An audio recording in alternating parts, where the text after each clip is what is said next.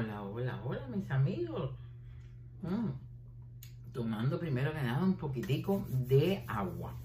Mis amigos, a ver, yo estaba pensando que nosotros hemos hablado muchísimo de Cuba, hemos hablado de Miami, algunas personas eh, nos traen comentarios del lugar donde viven, pero la mayoría del exilio cubano, la mayor cantidad de cubanos viven en Estados Unidos. Y, no hemos hablado de Estados Unidos, de la Yuma, como le dicen en Cuba. Y yo creo que sería bueno que habláramos de cosas populares en los Estados Unidos para darle un poquitico de agradecimiento al país que nos ha recibido a tantos cubanos y a donde yo siempre digo que tenemos que integrarnos y conocer la cultura y un poco la historia de nuestro país, que es América, porque Estados Unidos es el país de muchos de nosotros como segunda patria, donde somos ciudadanos. Entonces, yo quería hablar de algunas de esas cosas que son tan populares en Estados Unidos, la mayoría que o bien se crearon en Estados Unidos o que aquí cogieron forma y se hicieron populares. Y de la primera que quiero hablar es del apple pie o el pie de manzana. Ustedes saben que cuando llega Thanksgiving, el 4 de julio, inmediatamente tenemos sobre la mesa, Publix se manda a correr a vender los pies de manzana. El pie de manzana, si bien no es un dulce norteamericano, sino que vino de Inglaterra, desde donde se conocía desde finales de los 1380 por ahí, em, igual los ingleses que vinieron a los Estados Unidos eh, trajeron primero la manzana que se, se, cultivaba y se usaba solamente para hacer vinagre. Y parece ser que alguien un día dijo, vamos a hacer el pie de manzana. Y así empezó la tradición que trajeron culturalmente de su cocina. Hicieron el pie de manzana, un dulce tan popular en los Estados Unidos que es mucho más popular que lo que es en Inglaterra. Otra de las cosas que representa este país que es muy americana son los fuegos artificiales o los fireworks que se tiran el 4 de julio, que ustedes saben que donde quiera que esté la gente el 4 de julio es fuegos artificiales eh, por todos lados. Y el fireworks o fuegos artificiales precisamente se usó por primera vez en el primer año de celebración del 4 de julio en Virginia. Eh, la constitución, la declaración de independencia de este país fue aprobada por el Congreso el 4 de julio de 1776 y en el año 77 se hizo la primera celebración que fue en Virginia y se tiraron los fuegos artificiales eh, que creo que al final eh, tiraron 13 cañonazos por, por las colonias, que eran 13. Y después empezó a celebrarse a través de todo el país y luego más adelante el 4 de julio se convirtió en un holiday federal, que por eso es que no los pagan el trabajo, etc. Otra de las cosas tan americanas, tan americanas, es el blue jean o el jean, el pitusa.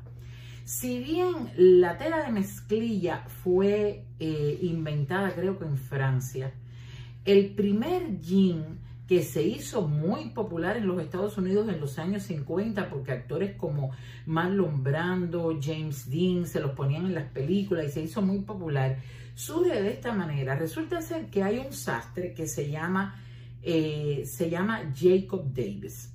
Y este sastre, una, una de sus clientes le dice, me hace falta unos pantalones o unos trousers, como decía, para mi esposo, que es trabajador y se le caen, pero además que eh, no son buenos, no duran, y a él se le ocurre hacer los pespuntes que conocemos que tienen todos los jeans esos pespuntes y después se fue cambiando. Claro, como este sastre dijo, yo quiero comercializar esto, pues se asoció con un hombre que se llama, ¿cómo se llama? Levi Strauss. Y son los jeans Levi que conocemos. Y este hombre fue el que puso el dinero y así hicieron eh, los jeans eh, Levi Strauss, que primero eh, le decíamos Levi Strauss, vinieron muchísimas marcas hasta el día de hoy, lo que ya conocemos. ¿Qué cosa puede ser más americana que la Coca-Cola, mi gente? La Coca-Cola es probablemente de lo más americano, y aquí voy a hacer un paréntesis para hacer un chiste que a mí me encanta, un cuento que decían eh, que cuando los rusos llegan a la luna, estaba todavía la historia de la Guerra Fría entre Estados Unidos y Rusia. Y viene rápidamente un general y le dice al presidente americano, presidente, presidente, los rusos han llegado a la luna y la están pintando de rojo, el color del comunismo. Y el presidente le dijo, déjalo. Viene el coronel y dice, presidente, presidente, ya han pintado la mitad de la luna de rojo, déjalo. Y ya viene al final el, coronel y le dice, imagínese, presidente, ya los rusos han pintado toda la, luna de rojo. Dice el presidente, ok, ahora manda a dos gente con un cubo de pintura blanca y que le escriban Coca-Cola. Ese cuento es famoso. Bueno, la Coca-Cola, señores, si algún día van a Atlanta o quieren hacer un viaje bonito, vayan a Atlanta, a donde está el Museo de la Coca-Cola, que está en una de las salidas del Underground de Atlanta que es muy bonito. Yo no estuve en el museo porque cuando yo estaba en, estuve en Atlanta, fui al underground, pero fui por cuestión de trabajo hace muchos años y, no fui al museo. Eh, pero allí está. La creación de la Coca-Cola pues es muy fácil. En 1886 hay un farmacéutico de apellido Pemberton que vendía lo que entonces se conocía que era la soda del el soda fontaine o la fuente de soda, que no es otra cosa que la soda vendida a máquina. Entonces él quiso hacer una fórmula, era un farmacéutico, hizo un sirope para ponerles a su soda y hacerla diferente y lo consiguió. Pero él tenía un tenedor de libros de apellido Robinson, que fue el que dibujó el logo de la Coca-Cola y el que creó el nombre. Y después él le vendió la marca a un tal Candler que la hizo, que fue el que dijo, esta Coca-Cola tiene que ser portable y se asoció a otro individuo de apellido Biderham o algo así, que fue el primero que en su tienda tenía eh, soda de máquina y fue el primero en poner una máquina de embotellamiento y embotellarla. Esa botellita tan linda que, vemos hoy eh, ha cambiado a través de los años. La primera no era así, era una botella normal, pero los competidores, la competencia quiso parecerse eh, para equivocar al comprador y entonces ellos decidieron que querían hacer una botella que fuera única. Y así fue cambiando la botella de la Coca-Cola hasta el día de hoy. Eh, y mi padre, yo me acuerdo que siempre me hacía un cuento que me decía, hay palabras tan importantes, esos minuticos, mi padre siempre acompañaba para educarnos, y me dijo, hubo un hombre que fue el que cambió la Coca-Cola con una palabra, y yo le decía, papi, ¿cuál cosa? Y me dijo, embotellala. Y es cierto, la Coca-Cola cuando empezó a correr es cuando la pudieron hacer en botella, porque no es lo mismo que usted vaya a un lugar a tomárselo de la máquina, a que ya usted la puede comprar y llevársela a la casa.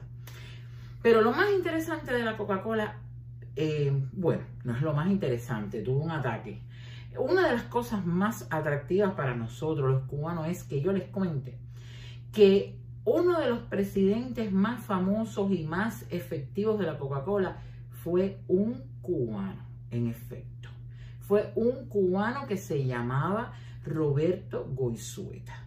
Roberto Goizueta es un cubano de, eh, descendiente de vascos, él vino a estudiar a los Estados Unidos, estudió en Yale. En el año 53 regresó a Cuba, eh, pero llegó la revolución y él estaba de vacaciones en Miami cuando llega todo el cuento de la revolución y decide quedarse, señores. Creo que se quedó con 200 dólares y no sé cuántos bonos de la Coca-Cola que eran de su padre que se lo prestó fue el presidente de la Coca-Cola, el director de la Coca-Cola, el presidente de la Junta Directiva por 16 años, desde el año 79 hasta el 97 que murió. Y fue el hombre que dicen que hizo global, la visión global de la Coca-Cola se hizo bajo la dirección de Roberto Goizueta. Y fue eh, un hombre que ha sido siempre recordado eh, que fue el que, el que hizo que las acciones de la Coca-Cola subieran y subieran tanto. Yo recuerdo, él murió en el año 97, ya yo iba unos años aquí, yo recuerdo una entrevista que le hicieron a él, donde él decía que a él lo había llevado hacia arriba sus propios empleados. Y los empleados decían que él era un individuo que llegaba a la planta en Miami. Eh, y dice que él llegaba a la planta y él conocía a todo el mundo por su nombre. Él sabía si la mamá de fulano se había muerto, si el hijo del otro estaba enfermo. Y era un tipo tan natural, tan campechano, tan simpático, que la gente lo quería tanto que él siempre dijo que sus propios empleados fueron los que lo llevaron a él al éxito que él tuvo. No se les vaya a olvidar y búsquenlo, que hay un montón de documentales sobre él. Roberto Goizueta. Esto sí no es mentira. El presidente por 16 años de la Coca-Cola, eh, de la junta directiva y el director. Bueno, otra de las cosas muy americanas, y voy a parar cuando vea que el video está muy largo, ¿qué cosa es? El pickup truck. Ese que ustedes siempre llaman a los amigos por cuando quieren cargar un colchón, cuando quieren cargar un barbecue. Oye, me hace falta que me prestes el pick-up, el pico, el pico, el pickup truck. Que, eh, ese primer pickup fue de madera. Al principio los carros se hacía solamente lo que era el chasis, es decir, donde iba el motor, todas estas cosas. Y otra persona, no el fabricante, era el que hacía lo que era la cama para, eh, es decir, la carrocería. Pero en eh, Ford, el fabricante de los carros que conocemos hoy, fue el primero en hacer un pickup que tenía una cama de madera para, que, para cargar cosas y lo hizo con mucha fuerza. Y hizo el primer pickup que se llamó el modelo T eh, o una Runabout. Y fue el que hizo ese pickup y ya después siguió Dodge y siguió Chevrolet y empezaron a usarlo los granjeros y la gente que cargaba cosas pesadas. Así que el pickup es americano. Luego viene la música bluegrass. La música bluegrass, señores, el bluegrass music es como el punto guajiro cubano. Ustedes van a decir cómo, pues sí, porque es una música que tiene una narrativa donde se narra una historia, casi siempre un poco dolorosa, de cosas que se han vivido y han pasado, pero es la música folclórica de los Estados Unidos y usan unos instrumentos muy peculiares, usan el fiddle, que es como un, es un violín, pero que ellos le llaman eh, así, que es el, el violín ese ñaga, rapidísimo, rapidísimo, que, que, es increíble. El otro día, por cierto, en Netflix vi una, un documental, no es un documental, es como una especie de película de aficionados donde hay un grupo de Bluegrass Music que es famoso en los Estados Unidos. Les voy a poner el link de ese grupo en particular. Hicieron una película porque es un grupo de muchachos jóvenes que están rescatando el Bluegrass. Usan también el mandolín y una guitarrita redondita así pequeñita que se llama banjo y la usan. Así que, eh, y se puso, esta música se puso muy, muy popular en los años 40, el bluegrass music, que tiene muchas cosas, el, jazz, etcétera, etcétera. Yo voy a, al final les voy a compartir algo sobre el bluegrass music. Otra de las cosas súper curiosas de los Estados Unidos que somos prácticamente únicos, y ustedes van a decir, ay, ¿verdad? Son las unidades de medida. Ustedes saben que, por ejemplo, en Cuba se usaba el metro, el centímetro, em, el kilómetro, y así en casi todo el mundo. Casi todos los países del mundo usan ese sistema internacional de medida. Sin embargo, Estados Unidos es prácticamente el único que tiene un sistema diferente, porque es lo que le llaman un sistema imperial, porque viene de los ingleses, que ya los ingleses se sumaron al carro de las medidas nuevas y todavía en Estados Unidos estamos en eso. Ustedes saben que aquí es la pulgada, no es el centímetro, es el pie, eh, no el metro, es la yarda, es la milla, eh, pero eh, están tratando de, a nivel de negocios y demás, cambiar y, adoptar el sistema métrico internacional. Otra de las cosas muy americanas, y ustedes me van a decir, wow, eso viene de ahí, algunos que no lo sabrán, es la Ruta 66 o eh, Route 66. Ustedes no han visto unos pullovers. Yo creo que, eh, si mal no recuerdo, era JCPenney, la tienda que vendía muchas cosas de esa marca eh, que se llama así Ruta 66, Route 66. Y ustedes lo han visto que es como un escudito y tiene un número 66 y dice ruta. Y la gente dice, bueno, ¿y eso qué? Yo se lo voy a explicar. La Ruta 66 es una carretera. Una carretera que se dio por llamar por mucho tiempo la carretera principal de los Estados Unidos. Y no es porque sea ni la mejor ni la más larga, creo que tiene 2.400 millas. Pero lo que pasa con esta carretera es que esta carretera eh, empieza a usarse después de la posguerra y atraviesa todos los Estados Unidos desde la costa esta, desde el este de los Estados Unidos hasta el oeste sale de Chicago y termina en Los Ángeles. Pero lo interesante es que atraviesa todos los Rocky Mountains, las montañas Rocky, como se llama, que era impenetrable, un área muy rural y lo cual hizo que a todos estos pueblos que estaban en el medio, que antes había que estar dando la vuelta, pues les trajera desarrollo, desarrollo económico, independencia. Y entonces esta carretera se hizo muy popular entre los años 70 y pico y 80 y pico y se le dio un símbolo como el espíritu libre de Norteamérica y, por eso es muy eh, popular la Ruta 66. Luego hay otra cosa americana, muy, muy americana, que eso es, es un culto, es una religión y es el barbecue. Pero lo interesante del barbecue, ustedes dirán, el barbecue no es americano, el barbecue desde los chinos, el Medio Oriente, en Europa, cocinar las carnes sobre madera, eso es viejísimo. Ahora, el barbecue americano que toma el nombre, ¿ustedes saben de quién? Barbecue, que alguien decía, no, que es bar, beer de cerveza, nada de eso. Toma el nombre de los indios taínos del Caribe, de los indios que nosotros teníamos. Toma el nombre de ahí, que es, no es otra cosa que la voz de cocinar carne sobre madera. Pero el barbecue americano se caracteriza, hay una diferencia entre ese barbecue que tenemos en la piscina de la casa el fin de semana, que en realidad eso es grill o grillé, como se dice, eh, a la parrilla. Eso es una cosa. Y el barbecue que se cocina a fuego lento, en madera, que ustedes han visto que lo hacen en las películas en tanque o sobre madera, y se, eh, se hace muy a fuego lento, es ya el estilo americano que radica, entre otras cosas, las salsas que les ponen y con qué lo hornean. Hay salsa de todos lados. El barbecue es muy famoso en Kansas, en Kentucky, en Tennessee, en Mississippi. Y hacen con muchísimas hojas de esto, hojas de lo otro. Uno de los más famosos es el, el, nodal americano, que es el, el hickory. Y ese es con, que es ese, esa salsa barbecue que ustedes sienten que tiene un olor como a humo, como a madera, y es porque lo hacen con esa madera y han llevado también ese olor a la salsa. Pero el barbecue en los Estados Unidos es una cuestión, vaya, de índole religioso. La gente se faja por eso. Hay asociaciones de barbecue, hay competencia a ver quién hace el mejor barbecue.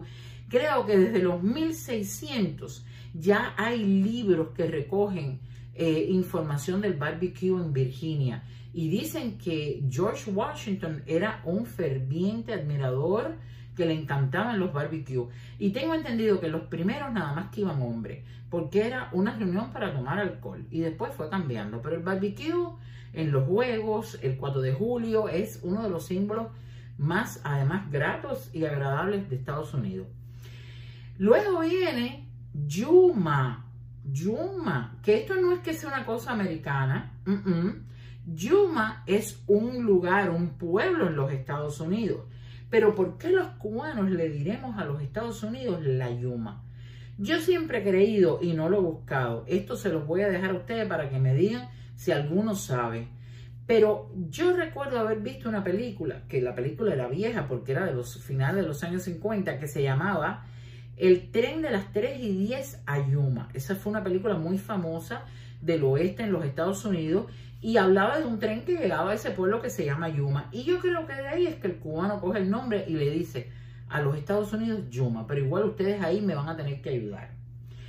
Otra de las cosas muy americanas, caballero, es la Barbie. Y estoy hablando rápido porque no quiero que el video se haga largo. La Barbie, la Barbie la fabrica una compañía que se llama Mattel Company y la creó una mujer americana que se llama Ruth Handler. Y Ruth hizo la Barbie porque ella quería que las niñas americanas creyeran, entendieran, visualizaran la idea que podían ser cualquier cosa que ellas quisieran hacer. En el año 61 se hace la primera Barbie enfermera. En el 95 creo que se hace la Barbie doctora. Después la Barbie piloto, la presidenta, la directora. Que hay Barbie de todo tipo.